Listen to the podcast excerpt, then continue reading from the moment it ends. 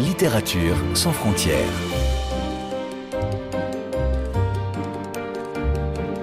Catherine Fruchon-Toussaint. Fanny Renard. Bonjour à toutes et à tous. Parce que chaque nouvelle année est la promesse de nouveaux talents, plein feu aujourd'hui sur un écrivain qui publie son premier roman et où déjà se dessine un univers, un style et un regard sur le monde tout à fait singulier et réjouissant. Bonjour Djadje Dambele. Bonjour.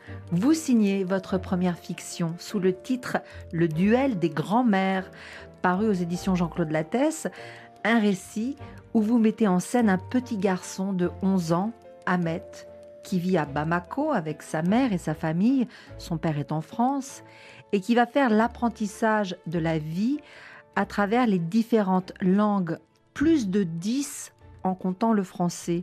C'est l'ouverture même de votre roman. Est-ce que vous voulez bien, euh, Djadje euh, Dembélé, nous lire cette première phrase? À la maison, tout le monde parle Songhai, Peul, Bambara, Soninke, Senufo, Dogon, Mandinka, Tamashek, Hassania, Wolof, Bois. Mais à l'école, personne n'a le choix. Il faut parler français. Et vous qui êtes né au Mali également, vous parlez combien de langues? Euh, J'en parle couramment de le Soninke et le Bambara.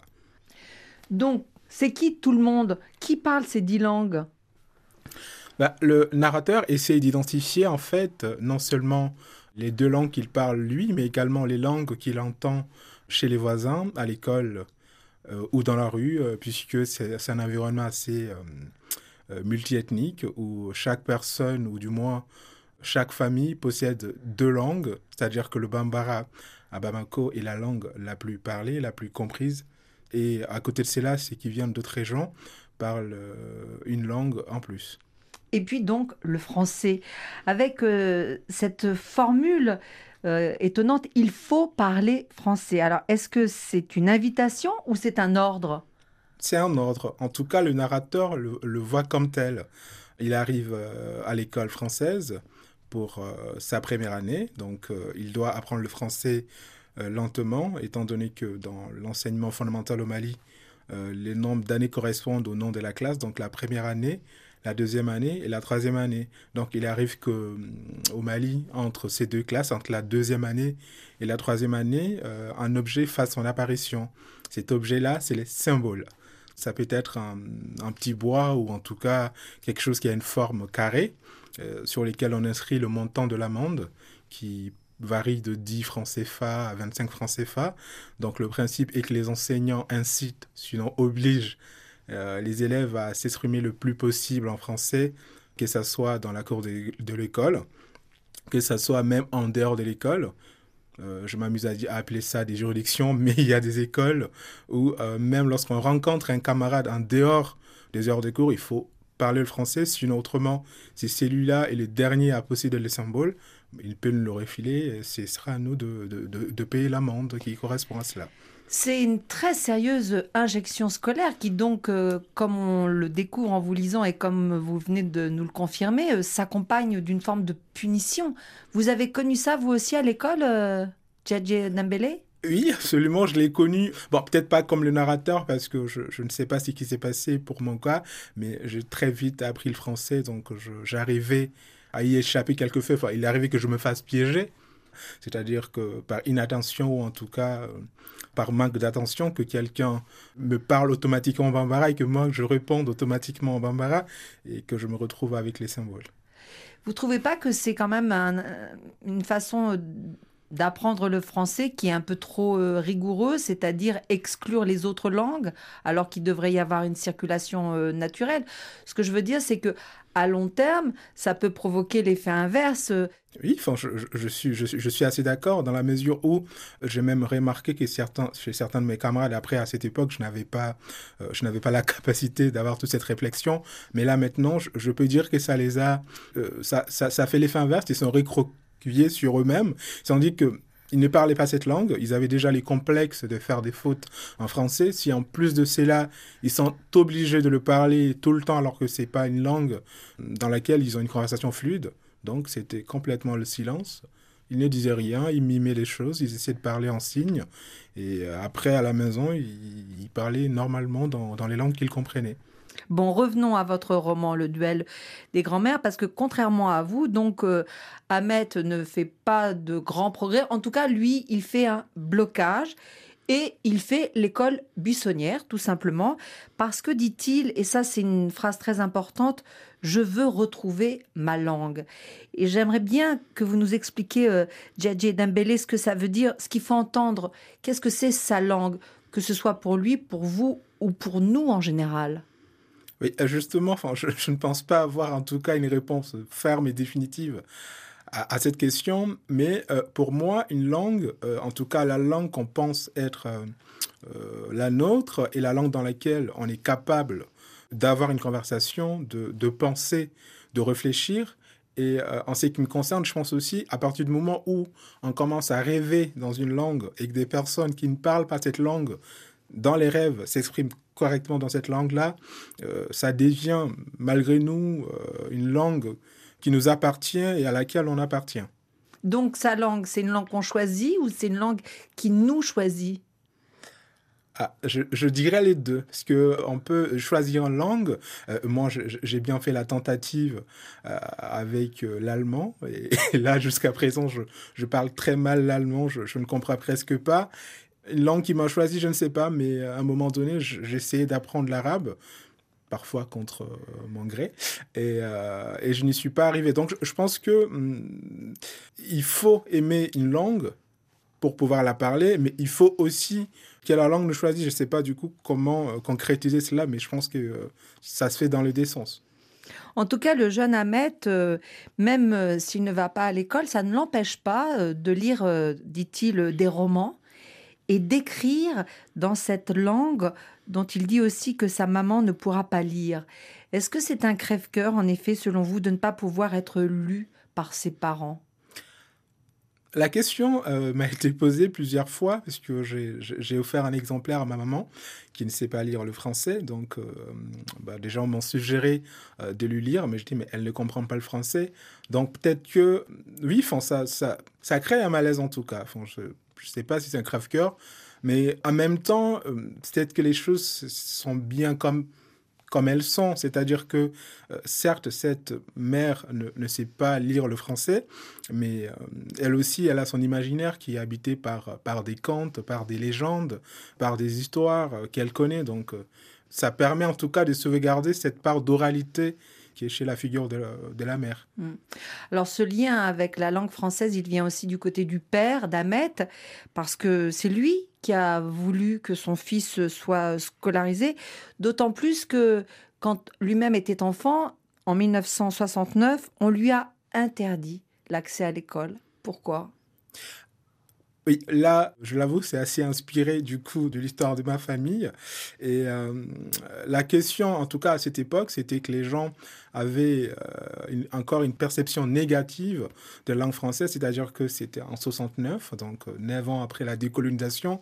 Donc la question était plutôt d'aller dans une forme de rupture vis-à-vis des anciens colons. Donc, et étant donné aussi de, de l'autre côté, en tout cas de ce qu'on m'en a expliqué, pendant l'époque sociale il y avait déjà une espèce de sentiment chez les populations comme si la colonisation n'était pas totalement finie parce que l'élite qui avait remplacé euh, les colons parlait comme eux, s'habillait comme eux, faisait tout comme eux. Donc finalement, l'endroit où ils apprenaient à faire tout ça était l'école.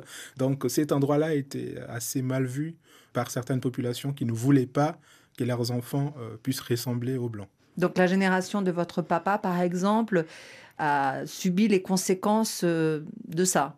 Oui, tout à fait. Après, il y a eu des exceptions. Euh, il y a eu euh, des gens de sa génération qui, qui ont quand même, disons, la chance euh, d'aller à l'école, mais euh, bon nombre d'entre eux, après, il y avait aussi des questions assez pratiques, c'est-à-dire qu'un garçon, euh, c'était une main-d'œuvre supplémentaire pour la maison. Donc, le temps de l'école, d'aller à l'école le matin et le soir, il n'y a personne pour aider à couper le bois, il n'y a personne pour aider à puiser de l'eau.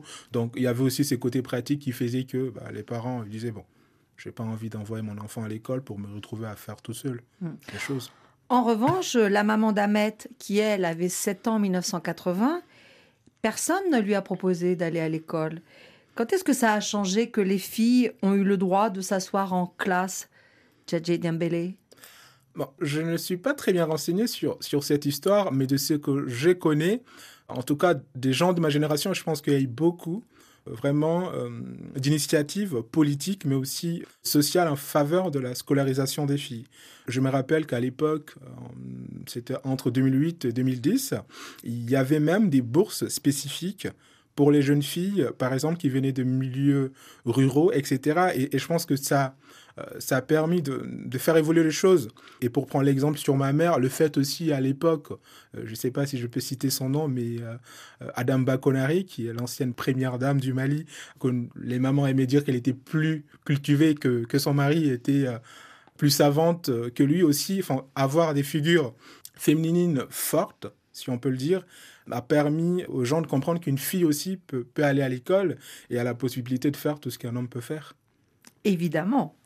Alors revenons euh, à votre roman euh, Djadje puisque on suit les aventures euh, d'Ahmet, ce petit garçon à la fois très attachant, mais alors un peu bagarreur, évidemment.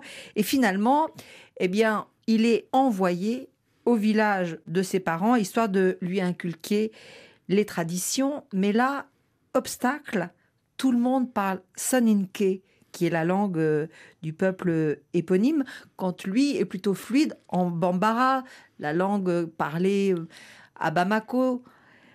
Est-ce que les deux cultures sont si différentes que ça, Djadje Dambélé Je ne dirais pas qu'elles soient différentes parce que la langue soniké et la langue bambara appartiennent au même groupe, enfin à la même famille de langues. Ce qui se joue ici, c'est surtout la différence entre la ville et le village. C'est-à-dire que la langue, elle est là, bien sûr, elle est aussi euh, une sorte de barrière, mais c'est surtout que Amé, ah, vous dites Amé, vous. Et moi, je dis Ahmet depuis le début et vous m'avez même pas euh, bah, euh, bon, il y a plusieurs déclinaisons en, fait. Ça vient du, du prénom Mohamed. Euh, que certains prononcent Mahamé, Mohamed, Hamed, Hamé.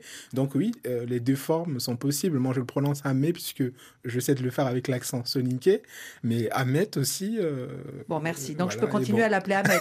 oui, tout à fait. voilà. C'est que je disais, c'est que voilà, Amé a plus de mal avec le fait de devoir vivre au village sans eau courante, sans électricité, sans tous les conforts en fait finalement qu'il avait en ville. Et, c'est vrai que la langue lui pose problème. Et euh, il parle cette langue il comprend mais ce n'est pas fluide pour lui. Et aussi il a surtout le réflexe de, répondre aux autres en, bambara ce qui est très mal vu au village lorsque euh, lorsqu'on est censé être soniqué et, et parler le soniqué la langue, c'est une question aussi musicale. Donc, on va faire une pause et écouter un morceau. Alors, j'ai noté plusieurs références dans votre roman, euh, Djadje Dambélé. Ça va de Oumou Sangaré à Djene Kasek en passant par Lassana Awa. Quelle est votre chanson euh, préférée de ces artistes femmes d'ailleurs, principalement? J'ai une artiste préférée. C'est vrai que Sangaré a fait des très belles chansons à l'époque, qui d'ailleurs étaient des chansons assez engagées, assez féministes en tout cas euh, pour l'époque. Quant à Djeneba Sek, c'est euh, plutôt des chansons également dans ces registres-là. Et Lassana Awa, il porte un prénom masculin, un féminin, mais c'est un homme. C'est un chanteur et, musicien soniqué assez connu, donc il a fait des chansons plutôt de variété pour, pour danser. Alors, quel est votre choix? Sangari. Frisson d'amour, par exemple? Oui. Alors, on l'écoute.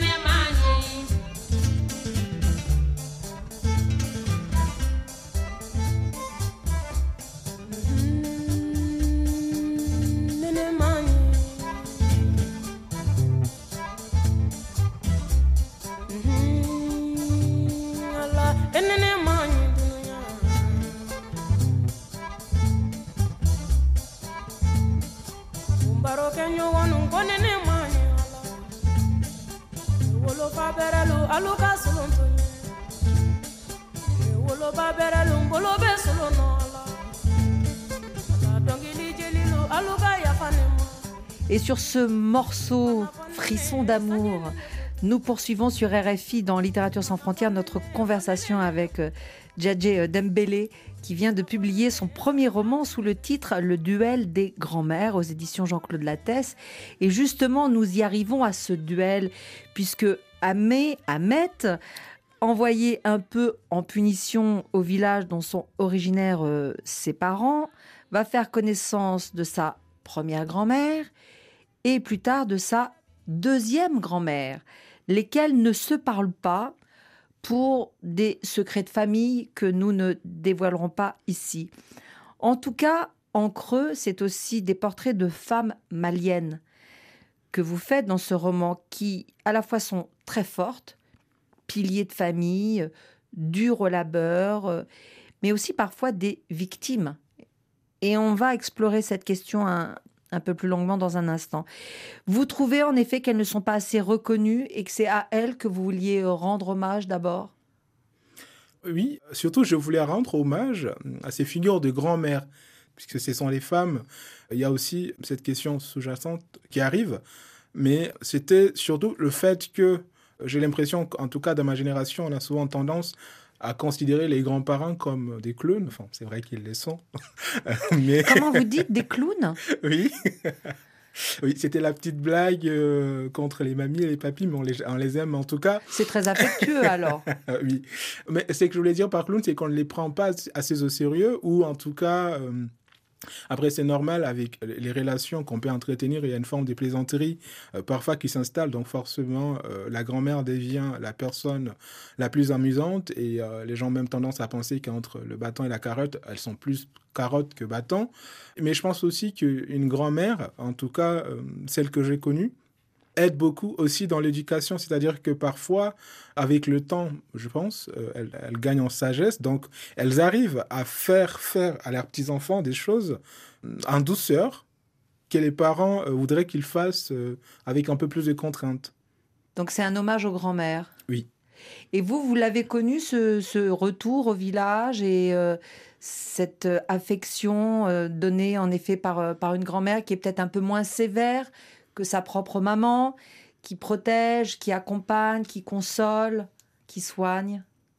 Oui, absolument. En plus, ce qui est, assez marrant, c'est que pendant mon séjour au village en 2008, euh, lorsque je suis arrivé, on m'a présenté beaucoup de grammaire. C'est-à-dire que non seulement ma grammaire paternelle ou maternelle directe était ma grand-mère, mais leur cousine était mes grand-mères leur grande sœur et petite sœur étaient mes grand-mères, et les co-épouses euh, de mes grand-mères également étaient mes grand-mères. Donc euh, j'étais plutôt étonné mais, euh, au début, mais ensuite je me suis dit, mais autant que faire avec tous ces grand-mères, je serais très content. Mais c'est lié à quoi alors cette multiplication des grand-mères Ça veut dire que toute figure féminine un peu plus âgée qu'un enfant est potentiellement une grand-mère?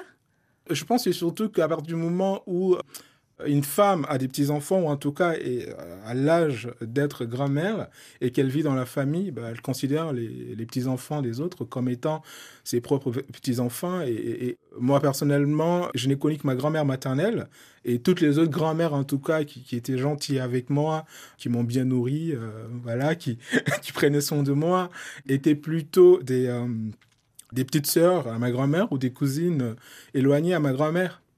Donc vous étiez chouchouté. Oui. J'avais beaucoup de petites femmes. Comme un coq en pâte. Et est-ce que vous avez connu, vous, alors ce duel entre le Soninke et le Bambara ou pas?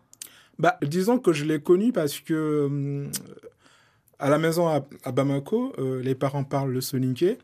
Et il se trouve que hum, on a des voisins qui parlent le bambara et dans la rue on parle le bambara. Et avec mes petits frères et sœurs et cousins, on avait le réflexe de tout le temps parler en bambara, c'est qui déplaisait un tout petit peu à certains membres de la famille euh, qui, eux, venaient du village. Donc, euh, le fait de, nous voir parler bambara, en fait, représentait pour eux une forme de déracinement vis-à-vis du village, comme si pratiquer une autre langue effacerait euh, d'office l'identité qui était la nôtre.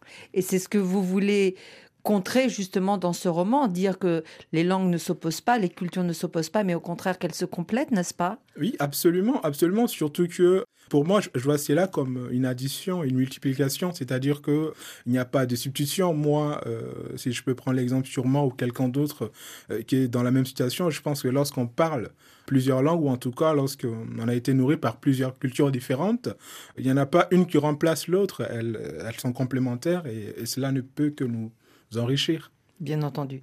Alors revenons à la question euh, des femmes qui est importante parce que subrepticement, vous abordez euh, un sujet euh, douloureux avec l'exemple d'une épouse frappée tous les jours par son mari. Et quand Ahmed, pardon, mais je l'ai toujours appelé Ahmed dans ma tête, alors je vais continuer de l'appeler Ahmed. oui. Quand il demande à sa grand-mère pourquoi elle n'est pas allée la défendre, elle répond Ici, ce n'est pas Bamako. Donc il y a deux informations hein, dans cette euh, histoire. Un, on sait quand une femme est battue, mais deux, on ne réagit pas de la même façon selon qu'on vit ici ou ailleurs. Est-ce que vous voulez nous, expliquer tout ça, euh, Djadje Dambélé Oui. La différence est, est, très banale, en même temps très importante. C'est-à-dire qu'au au village, le chef des villages et ses courtisans se substituent en tout cas au tribunal, à la police, dans ces mêmes très mal vus pour une femme euh, d'aller voir la police ou d'aller se plaindre ailleurs que dans sa famille qui vont mm, rapporter le problème devant le chef de village. Alors qu'en ville, euh, enfin, après, c'est assez difficile, mais euh, lorsqu'on compare la situation en ville et en village, en ville, la femme a tout à fait la possibilité d'aller voir les forces de l'ordre, ou en tout cas, les femmes en ville sont assez plus d'autonomie, plus de possibilités de, de se défendre vis-à-vis -vis de cela. Et je pense qu'actuellement, avec les réseaux sociaux, euh, surtout, en tout cas pour les femmes qui habitent en ville, euh, elles peuvent facilement avoir du soutien euh, moral, psychologique et aussi parfois du soutien économique pour, pour pouvoir en tout cas s'éloigner du mari ou du compagnon mmh. toxique. Mais ça, c'est un roman féministe du coup, parce que quand vous écrivez Si ton mari te frappe, il ne faut pas crier, forcément le lecteur, la lectrice euh, réagit en disant bah si justement il faut crier. C'est un peu ce que vous, non pas que vous suggériez, mais en tout cas qu'il faut changer les choses.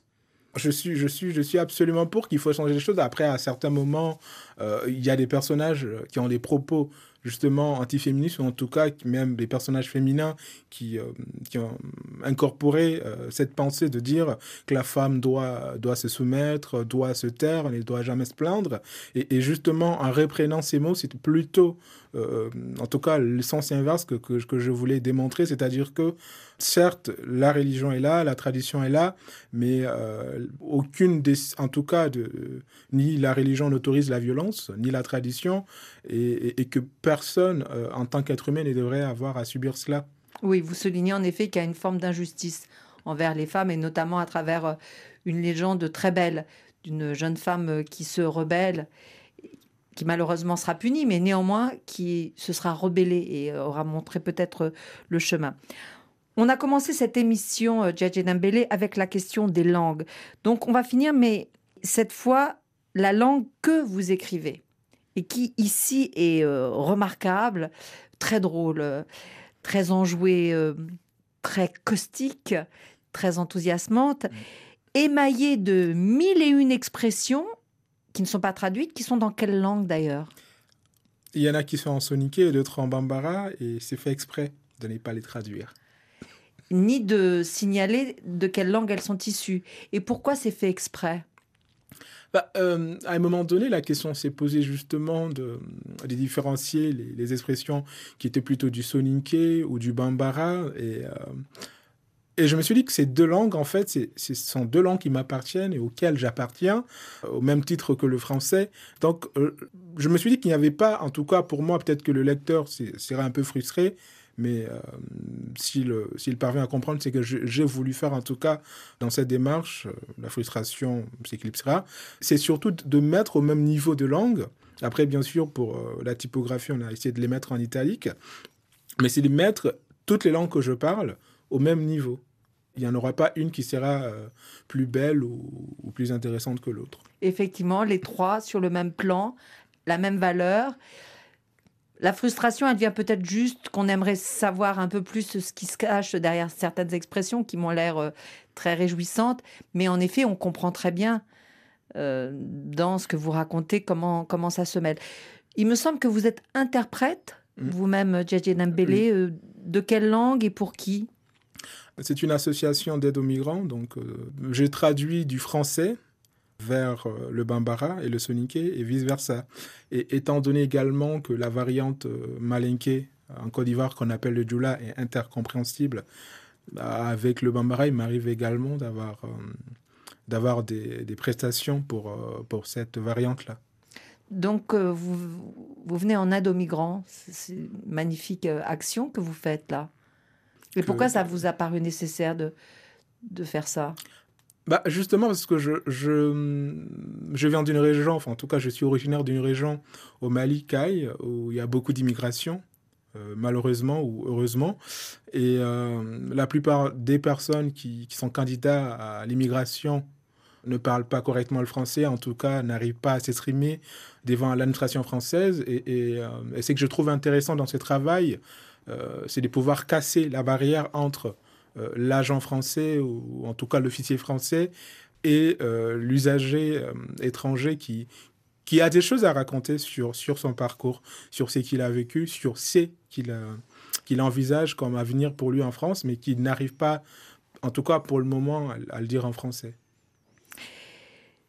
Vous êtes en France euh, depuis euh, un certain nombre d'années. Vous avez suivi un master de création littéraire euh, à Paris, dont vous êtes diplômé d'ailleurs, Djadje Dembélé. Est-ce que c'est là qu'est née votre envie d'écrire de la fiction ou vous y êtes allé justement parce que vous sentiez que vous aviez plein de choses à écrire et que vous vouliez peut-être être un peu guidé, aidé? Oui, j'avais déjà envie d'écrire, enfin, disons que j'écrivais déjà, mais pas de manière régulière. En tout cas, j'a- j'avais quelques fragments. Hum, Ce master-là, je, l'ai connu, ensuite euh, j'y suis arrivé. Mais je peux dire que c'est là, en, tout cas, que la question de la langue s'est véritablement euh, posée, parce que moi, en arrivant en France, bah, je, parlais le français, euh, donc il n'y avait pas eu ces problèmes-là, j'arrivais à communiquer avec les gens. Mais c'est lorsque je suis arrivé dans ce master que la question s'est posée finalement avec mes autres camarades qui, avaient pour langue natale le français. C'était pas mon cas, donc je me suis dit ah, il y il y a quelque chose qui n'est qui est assez différente, donc il va falloir creuser ces sillons-là pour voir pourquoi déjà euh, j'ai le réflexe d'écrire directement en français alors que ce n'est pas la seule langue que je parle. Et alors, quelle est la réponse à cette question? Euh, je, je ne pense pas. J'ai encore un doute, mais, mais je pense que c'est parce que justement c'est euh, c'est la seule langue que j'écris, en tout cas correctement parmi les trois langues que je parle. Euh, J'essaye de réapprendre à écrire euh, le soninké euh, avec l'alphabet latin. Euh, le bambara, je sais à peu près l'écrire avec l'alphabet latin, mais il y a un- autre alphabet euh, qui s'appelle l'unko que je, je- je n'ai malheureusement pas encore la maîtrise, mais ça, ça fait partie de mes projets en tout cas. Donc, plein de choses à explorer encore. Oui. Merci beaucoup. Et en attendant, ben, on lit évidemment ce premier roman qui en dit certainement beaucoup sur votre enfance, mais pas seulement. Puis surtout cette richesse incroyable de multilinguisme qui court euh, partout euh, dans le pays. Merci beaucoup, euh, Djadje Dembélé, d'être venu au micro de RFI aujourd'hui nous parler de ce premier roman, Le duel des grands-mères, publié aux éditions Jean-Claude Lattès. Merci à vous de m'avoir accueilli. Littérature sans frontières.